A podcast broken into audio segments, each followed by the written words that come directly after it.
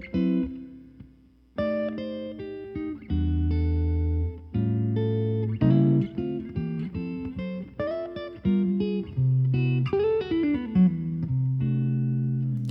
привет! Как дела у тебя?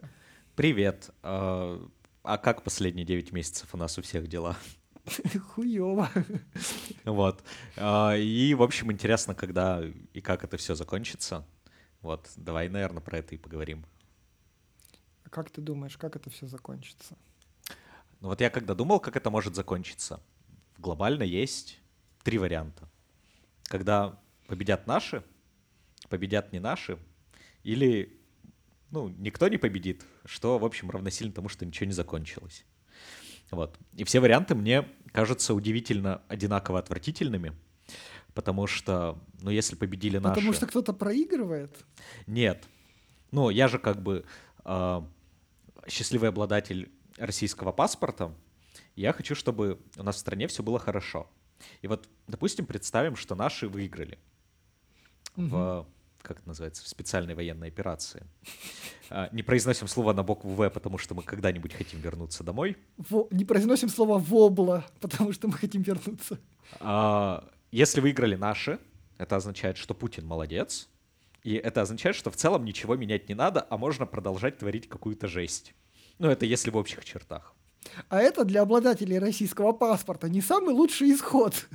Ну, есть мнения разные, но мы считаем, что мы так не хотим.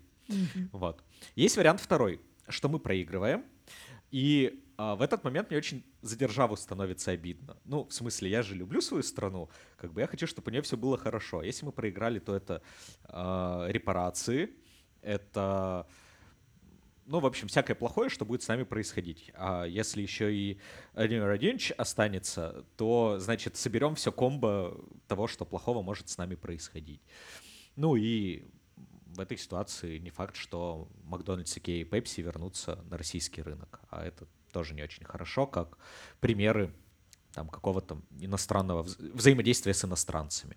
Вот. А третий вариант, что ничего не закончилось, это означает, что вот то болото, в котором мы сейчас находимся, которое нас засасывает глубже и глубже, окажется, что у него нету дна, и мы вот будем в болото уходить так очень медленно, вязко, но ничего, в общем, хорошего тоже не случится а люди продолжат умирать, люди продолжат беднеть, и мне такой вариант развития событий очень не нравится. Слушай, а подожди, а почему ты вот во втором варианте, когда это... Ну, во-первых, мне очень интересно, что ты имеешь в виду под «за державу обидно». Ну, типа, ре- реально настолько обидно? Ну, смотри, типа, я хочу, чтобы в России все было хорошо. А, если мы проигрываем, ну вот как бы глобально, как страна в этом конфликте, то вероятнее всего международное сообщество захочет на нас э, наложить какие-то, ну, в случае, не знаю, с э, Германией после Первой мировой войны, не будем вспоминать Гитлера сейчас, это были неподъемные репарации, которые добили немец... Которые привели ко Второй мировой войне. Которые привели ко Второй мировой войне, сильному унижению нации и так далее.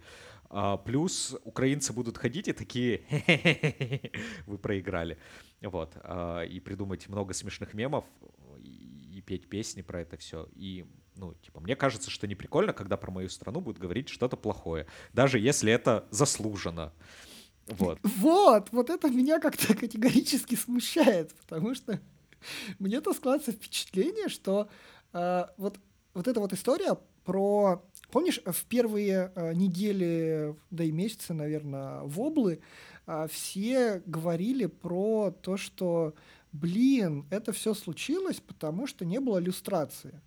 Ну, то есть, типа, э, всех ярых там каких-нибудь особенных, значит, коммунистов и военных и прочего, и, и ГБшников, значит, по заслугам им не дали, и поэтому мы оказались там, где мы оказались. И у меня всегда было такое э, впечатление, что вот эта история про э, проиграть, обосраться и, ну, как бы все, все, типа, все уже случилось. Это как будто бы какой-то чуть ли не, ну, в моем мире, как будто бы чуть ли не единственный шанс э, на то, чтобы, ну, типа обнулиться и как бы сказать, блин, ну вот реально, что-то что-то что-то не туда мы делали. Давайте как-то попробуем по-другому вообще жить. Я, я просто, э, ты так еще говорил, что, а еще и ВВП останется. У меня такое чувство, что не особо останется, как бы, если вот таки, таким все кончится.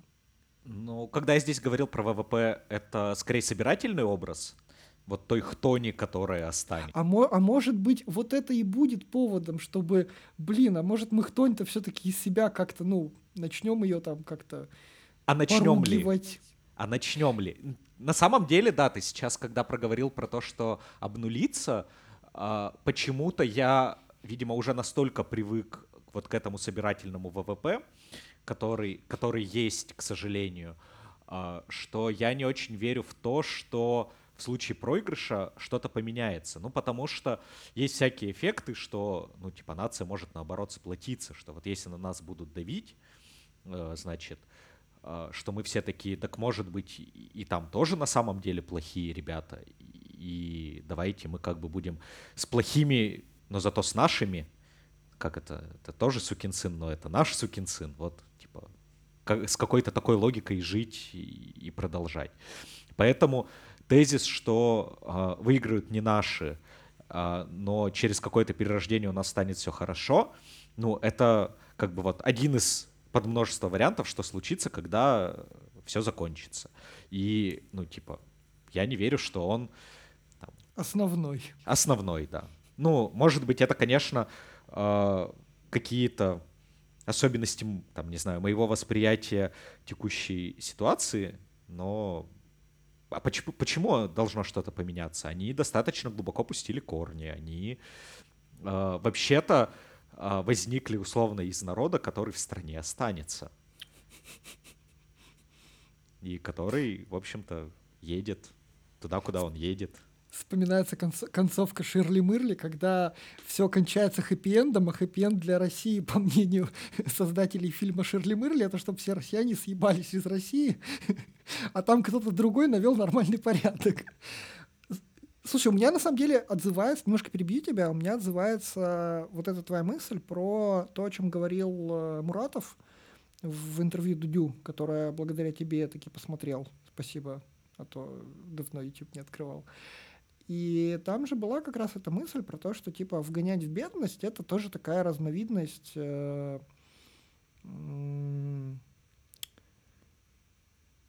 разновидность показать, что типа зато мы. Ну, то есть, типа, зато мы там, типа, эгэгэй какие. Что, типа, вогнать вот в эту кто не бедность, это тоже какая-то такая э, штука по, наоборот, повышению рейтинга, а не понижению. И, наверное, да, наверное, да, об этом я не подумал, потому что может быть, это и есть более какое-то реалистичное развитие событий, что ли. Ну и э, вариант развития событий, про который ты говоришь, что для нас это способ переродиться. Э, вообще-то то, что происходило с народом России на протяжении последних, ну, с 1905 года, 115-117 лет, это скорее э, попытка как раз вот какое-то желание меняться, делать что-то самостоятельно и искать лучшие доли, она вот скорее все это время отбивалась, начиная с гражданской войны и революции, заканчивая там разгромом НЭПа, репрессиями сталинскими, коллективизацией и так далее, и так далее, что а, я не верю, что вот некий народ, он будет готов менять. А спасибо тому, что происходило за последние там, 20 лет. Если появится какой-то лидер, который будет говорить об этом, я уверен, что народ ему не будет верить. Ну, потому что политика — это грязное дело, как мы знаем, и mm. ничего хорошего не будет, и они там вообще все друг с другом договорились. В общем.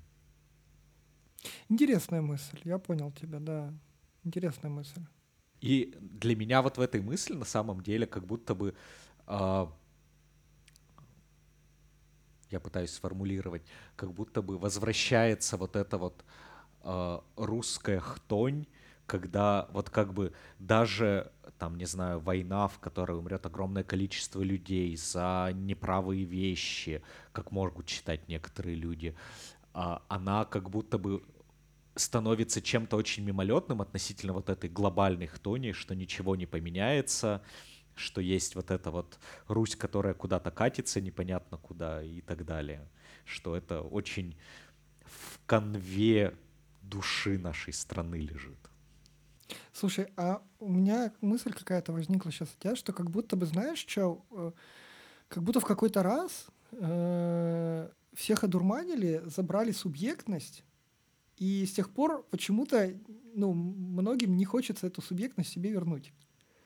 Ну, типа, просто вот плывем по течению, ну, как-то и вроде плывется. Так потому что били по рукам, когда возвращали, нет? Ну, не, не, все так, все как бы прекрасно же понятно, почему так получилось. Просто э, интересно, наверное, подумать о том, окей, а что сделать такого, чтобы эту субъектность обратно вернуть?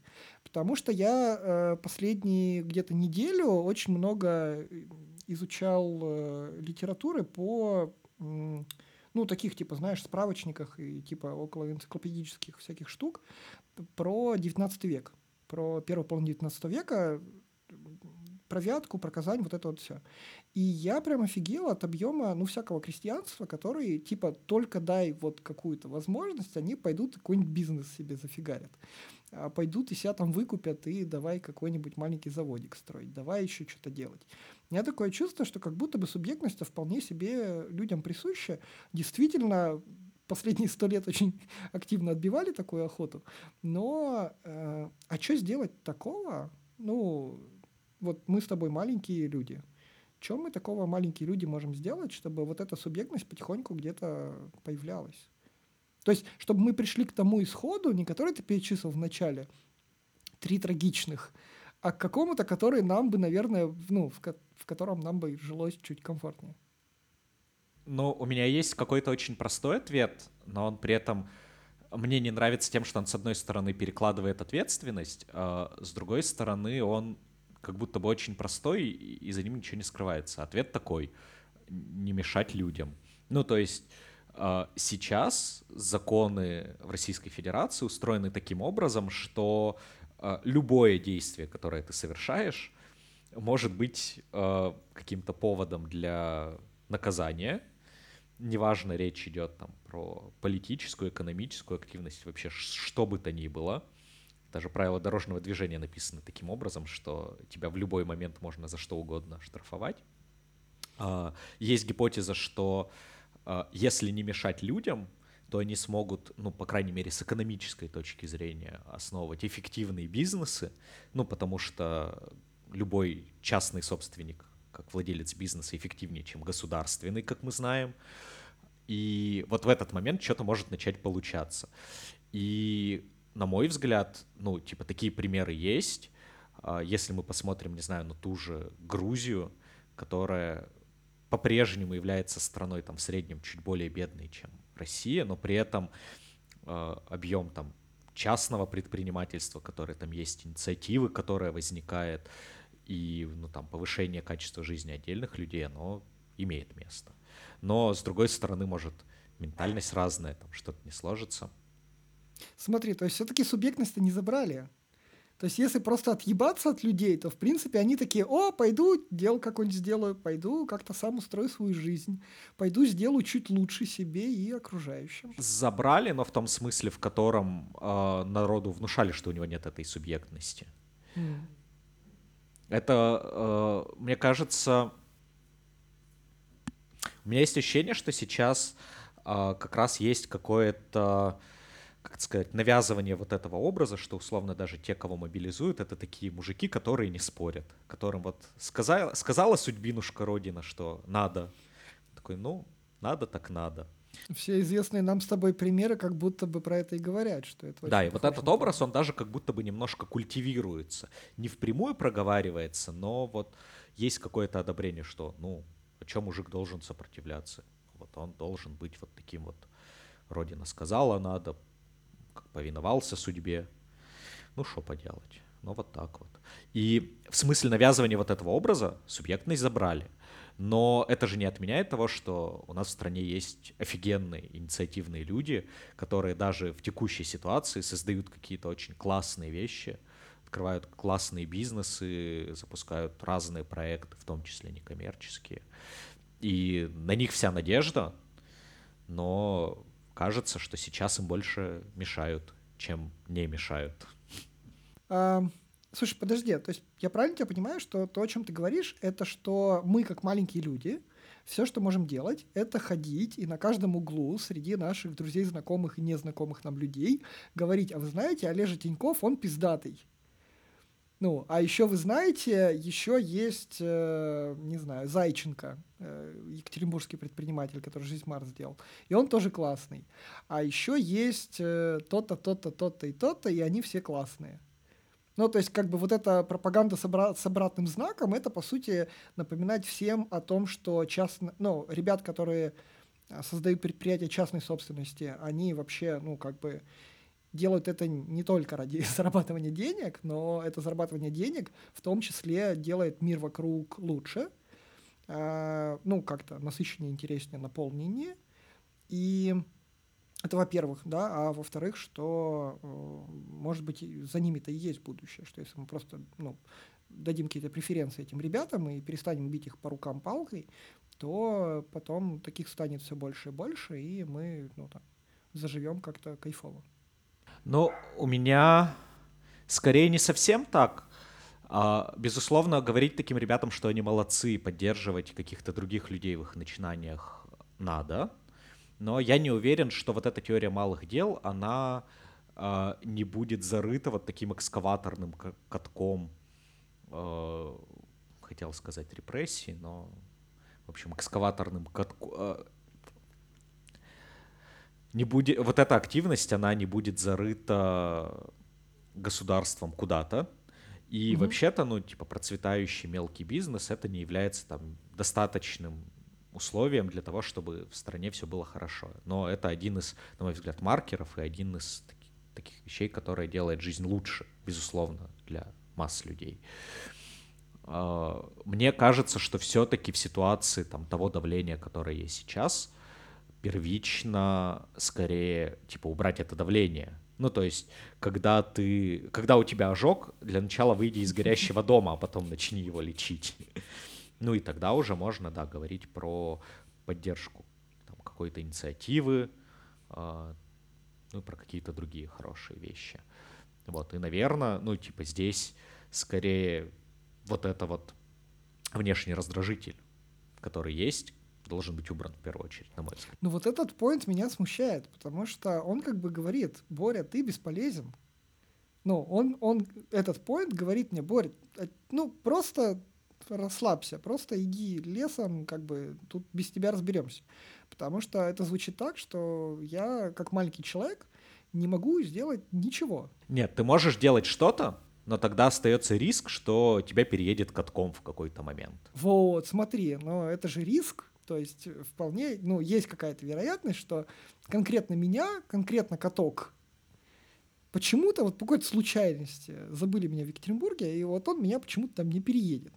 Тогда кажется, что то, что я делаю, оно будет таким своеобразным э, позиционированием того, а как можно вернуть субъектность, как можно ну, как бы напомнить людям, что вообще-то они сами вольны выбирать, как им жить эту жизнь, и все в их руках, и они могут сделать там свою жизнь комфортабельнее, интереснее, насыщеннее. Ну, делать же всегда лучше, чем не делать. Поэтому, да, делать надо, но вот этот вот риск, и на мой взгляд он достаточно значительный, но ты... Я не представляю, как его можно отработать. Ты можешь держать его в голове, можешь, не знаю, открыть офшоры, получить второй паспорт, вид на жительство в другой стране, еще что-то, но, а, как показывают не единичные примеры, с ним очень трудно работать. Ну, типа, либо взаимодействовать вот с этим катком, либо нет. И какого-то хорошего решения на самом деле этой ситуации я не вижу, пока этот каток сам не развалится к чертям, на что вообще-то я очень сильно надеюсь. Окей, окей. Ну просто не хочется сидеть и ждать, хочется все-таки что-то а, делать. И... Нет, делать-то всегда лучше, и твоя жизнь станет лучше, и мир вокруг станет лучше. Просто... Просто будь быть готов к профессиональному выгоранию, что в какой-то момент все обесценится. А, я бы даже не сказал к выгоранию. Будь готов, что дело твоей жизни когда-то вне твоей воли будет прекращено или продолжит развиваться кем-то другим, ну или тебя посадят за то, что ты этим занимался. Окей, окей. Не, ну звучит, звучит нормально в том плане, что надо просто как бы... Понимать продолжать... риски. Да я бы не на них фокусировался, я бы фокусировался скорее на деле. Типа, просто продолжай делать дело, э, ну и, наверное, не воспринимай это как э, какой-то магнум опус, как какое-то дело своей жизни, а просто как, ну, я что-то делаю, чтобы мне кайфовее жилось. Но... Мне, мне кажется, что в такой формулировке это вполне и не нагнетает лишней какую-то такую, типа, ух, ух, это же у меня такое-то дело отжали. Давай вернемся на шаг назад. Вот ты делаешь дело, ты такой молодец. А чё, ну вот как бы, что поменяется? Ты, вот сейчас есть огромное количество людей, которые там последние 10 лет делали дело, и к чему это привело. И вот в этот момент как раз у меня есть ощущение, что где-то происходит разрыв между тем, что ты делаешь хорошее дело, открываешь там в России классные бренды одежды, открываешь классные рестораны, банки, телекомы и так далее, но при этом это как будто бы параллельная реальность, и несмотря на то, что мы все такие хорошие зайчики и это все делали, зло все равно происходит. И вот это вот зло, оно как будто бы настолько больше, чем все дела, которые были до этого, что вот эти вот маленькие дела, они, может быть, чуть-чуть преуменьшили зло, но в глобальном смысле оно осталось по-прежнему гигантским и смогло что-то делать. И вот исходя из этого, что мы что-то делали, зло все равно случилось. У меня-то вот как бы есть три пессимистических сценария, что зло такое большое, что его не победить. Хотя, конечно же, надо пытаться. Просто в этой фразе ты как бы произносишь противоречие, но ты его прям произносишь. Не то, что ты его подразумеваешь, ты его прям артикулируешь. Как бы зло не победить, одна фраза. А продолжение, но надо пытаться. Вот. Я, наверное, к этому и придираюсь, что мне хочется, чтобы зло, наверное, не победить, но надо пытаться. Вот в такой формулировке ну, я готов. подожди.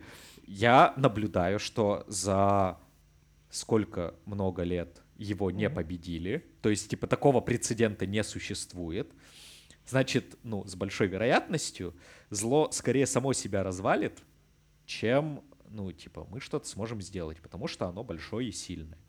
Но мы можем, вот знаешь, подтачивать по чуть-чуть, и, возможно, это нас спасет. Вот моя картина мира выглядит как-то так. Да, это звучит парадоксально, но ничего более рационального я не могу придумать сейчас. А я наоборот, я-то предлагаю уходить от рациональности и а, строить себе какой-то нарратив, что типа ты этим маленьким напильничком, ну, то есть в голове у себя рисовать картину из года в год, что ты своим маленьким напильничком вот так вот продолжаешь рубить-рубить, что прям все вокруг меняется.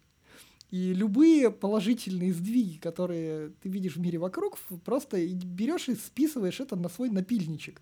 Типа, смотрите, я маленький со своим маленьким напильничком, и другие маленькие ребята с другими маленькими напильничками так отлично попилили, что типа Россиюшка стал прекрасной. Вот. Я, я в этом смысле как будто мне очень нравится себя обманывать, потому что, ну, во-первых, мозгу жить так просто спокойнее, во-вторых, ты как бы ценность свою, ну, помнишь, потому что действительно очень, ну, когда живешь такой в, в очень рациональной парадигме, в такой честной, что типа, ребят, 31 год, как бы, ну, из них там условно 20 ничего не меняется. И с какого там, 2007 года. И как бы типа да, но э, мне просто кайфовее себя загонять вот в какую-то сказку такую, где ты такой, типа, делаешь маленькое дело, и что-то получается. Мне в этом плане очень нравится, например, сериал «Фарго». Э, я вообще считаю, что это сериал, он про маленьких людей, и там с, конечно, прекраснейшим черным юмором, но превозносят как раз-таки вот этих маленьких ребят с маленькими напильничками, которые просто сидят в кабинетах, э, уныло делают свою делишко, а потом эта делишка, э, как бы имея накопительный эффект, все-таки приводит к тому, что добро побеждает. Вот я, я люблю как будто бы немножко в такую сказку закапываться, и мне в ней комфортно. Но я, я понимаю твою позицию, действительно кажется, что если мы смотрим на голую стату, голые, на голые данные, то мы приходим вот к каким-то достаточно неутешительным выводам. Вот. Но просто хочется, чтобы психике все равно как-то жилось комфортно. Мне больше всего не хочется, чтобы из моих слов сделал, был сделан вывод, что не надо пытаться. разумеется, ну, типа, делать надо, особенно mm-hmm. если это придает веру. Но, опять же, это вот про... А, надо понимать, что что напильничек маленький, зло большое. Ну вот, мне кажется, это осознание должно быть... Самый большой напильник, который у нас был, он был у Леши Навального. Ну вот кажется, что угу. никто не пилил так, как он за последнее время. И э, опуская то, как все закончилось для него, э, ну еще не закончилось, очень на это надеемся. Э, само по себе зло, оно, конечно, подточилось чуть-чуть, но пока этот колосс стоит, стоит. Окей, окей, я понял тебя. Да, спасибо, что проговорил это явно, потому что, наверное, как-то меня цепанули эти слова про неизбежность некоторую. Ну, были большие пилы, пока не помогли. Но посмотрим, что будет дальше. Опять же, время меня... со временем все меняется, все трансформируется, и, может быть, зло будет уменьшаться. Окей, окей. Слушай, а вот это мы как будто бы с тобой немножко поболтали про второй вариант, а вот э, можешь немножко поподробнее про третий, когда типа ну вот есть, есть вин, есть вин, а есть вин-вин. это когда все плохо и тем, и другим. Вот, и просто ничего не кончается, и все продолжается, и как бы просто все вязнет, вязнет, вязнет, как в болоте. А, ну а если это, например, приведет там, к уменьшению жертв? В течение какого-то времени. Ну, а где вы были последние 8 лет? Последние несколько лет, ну, типа 20-21 год, угу. конфликт э, в Донецкой и Луганской областях, он был очень вяло текущий, там погибали какие-то единицы людей, в основном из-за того, что они в лес шли грибы собирать и на мину напарывались на какую-нибудь. А активной войны не было. Но при этом, разговаривая с людьми, которые выехали из тех регионов, там, начиная с 2014 года, есть ощущение, что э, их жизнь не была безоблачной, назовем это так. Угу. И замораживание конфликта, но это все равно неразрешенные конфликты, все равно все будут ходить друг на друга дуться. А это уже как бы нехорошо. Во-вторых, ну, типа, остается эффект там, экономических санкций, которые есть на России. И в случае замораживания конфликта, разумеется, они никуда не денутся. Может быть, ослабнут, но глобально вряд ли что-то поменяется. Режим в России не сменится. Это означает либо репрессии либо на таком же уровне, либо сильнее, что тоже выглядит не очень хорошо. И на самом деле там, даже э, украинское общество, оно все равно будет жить там, в сильном стрессе, под сильным гнетом пропаганды, практически военном режиме в невосстановленной стране с э, убитой энергетикой, с разорванными транспортными коммуникациями и так далее. И в итоге, да, люди не погибают, но все остальные-то не начинают жить лучше. А как показывает опыт, через несколько лет это все может еще снова возобновиться. Поэтому мне здесь самым хорошим вариантом кажется решить этот конфликт. Но я не вижу ни одного способа, каким образом Э, две стороны могли бы, не перебив друг друга к чертям, договориться о том, как его решать. Вот. Да, да, я понял тебя, я понял. Действительно, ты сейчас записал картинку, которая еще более ну, тоскливая. Ну, то есть мы продолжаем, э, в случае замораживания конфликта, мы продолжаем жить в том же мире, в котором жили с 14 по 21 год, только хуже. И это не выглядит классной перспективой. А, а все варианты, которые позволяют кому-то договориться, там, не будем называть имена, наверное, здесь они не особо важны, а, они приводят к тому, что это не вин-вин. Это компромисс, причем очень жесткий для обеих сторон, и репутационно, и финансово, и политически, и, так, и, и с военной точки зрения. А, и этот компромисс, на который я не уверен, что обе стороны сейчас готовы идти. Угу, угу. Да, понятно, понятно. Вот, Короче, есть... да, давай. Есть еще вариант с нашей победой, но тут, мне кажется, все очевидно. У нас появится еще одно 9 мая, буква Z станет священной, и... Хотя, казалось бы, куда уж больше. Ну, кстати, в последнее время ее, кажется, стали реже использовать Судя по тому, что ну, я вижу издалека... В Перми нету вообще. В Перми нету вообще. Мы сейчас гоняли в Пермь на недельку. Там не было вообще Z. Просто нигде. Вот. У нас на транспорте вроде еще как-то в Екатеринбурге остался, но глобально, да, я согласен. Вроде, а, а, оно осталось так же, как требование маски носить, я подозреваю, с 2020 года, просто не сняли. Типа того, да. Вот. И такие символы же могут вернуться в каком-то виде. Ну, если, опять же, это если победа, если, значит, будем парады проводить в каких-то городах.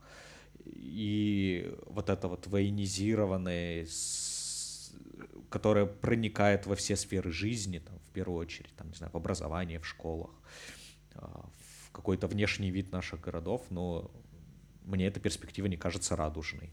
Хотя, конечно, а, несмотря там, на то, какие поступки совершали, и мне кажется, это будет там тема для нашего отдельного разговора.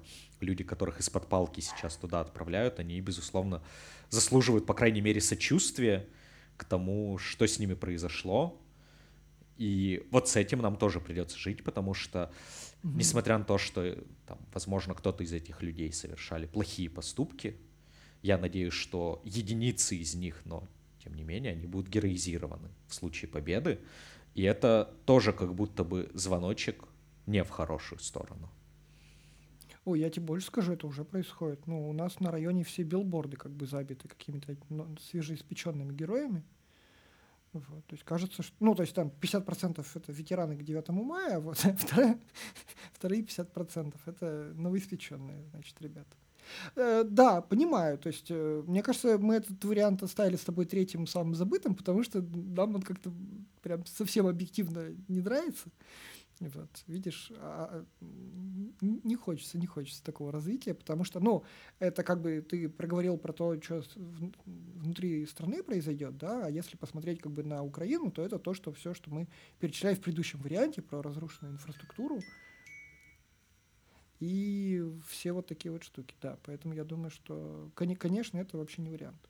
Слушай, ну, смотри, а, давай попробуем тогда сформулировать какую-то все-таки ну как это, в споре рождается истина, вот. Я для себя нашел утешение, что все-таки кажется, э, ну, можно жить, наверное, с верой в вариант э, 2.1. это когда это когда мы проиграли, но это помогло нам не стать агрессивнее и злее, а это помогло нам сказать, ну да, мы делали что-то неправильно.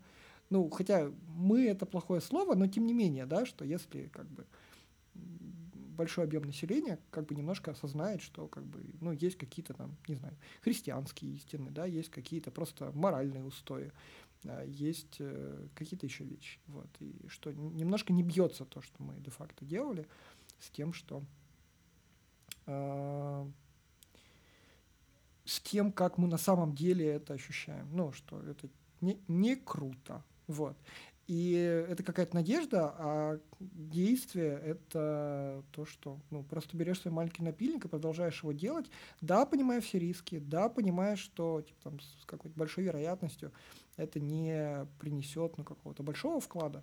С другой стороны, знаешь, вот а, опять же, вспоминая, например, а, Ройзмана у Кати Гордеевой, а, очень крутое интервью, и реально вот, э, Жень, когда слушаешь, такое чувство, что, ну, реально чувак сидит в Екатеринбурге, никакая вся эта великая Россия ему не нужна, и просто в масштабах города он делает какое-то свое дело, которое в масштабах города вообще-то гигантское, а в масштабах страны, конечно же, это маленький напильник. Но, блин, come on, нам в Екатеринбурге этого маленького напильника уже более чем достаточно, хотя бы для ощущения, что ты не один, и что э, рядом какие-то ребята, которые, ну, окей, опять закрыли, ну, потом какое-то количество времени прошло, обратно возвернули. Вот. И просто продолжать пилить напильником. Вот, я какое-то такое успокоение для себя услышал. Ну, я вообще услышал примерно следующую мысль, что надейся на лучшее, готовься к худшему, продолжай делать свое дело и в некотором смысле работай над собой, становись лучше, и тогда, возможно, и мир станет лучше вокруг тебя в глобальном да, смысле. Да, да, да, да, да. Какая-то очень такая, конечно, эм, истина из каких-то инстаграм-профилей бьюти-блогеров, вот. но кажется, что у нас ничего другого больше нет. У меня В связи с обсужденным остался последний вопрос. А, тот факт, что мы сошлись а, в том, что вариант 2.1 предпочтительный, считается ли уголовным преступлением в текущем законодательстве Российской Федерации? как ты вполне справедливо говорил, э, законы у нас написаны так, что любое произнесенное твое слово, например, «нет вобли», может считаться вполне себе каким-нибудь да, преступлением. Поэтому, Саш, возвращайся домой. Приятно было поболтать. Очень да. рад был повидаться. Очень рад был Давай. тебя увидеть. Пока-пока. Хорошей недельки тебе. Пока-пока.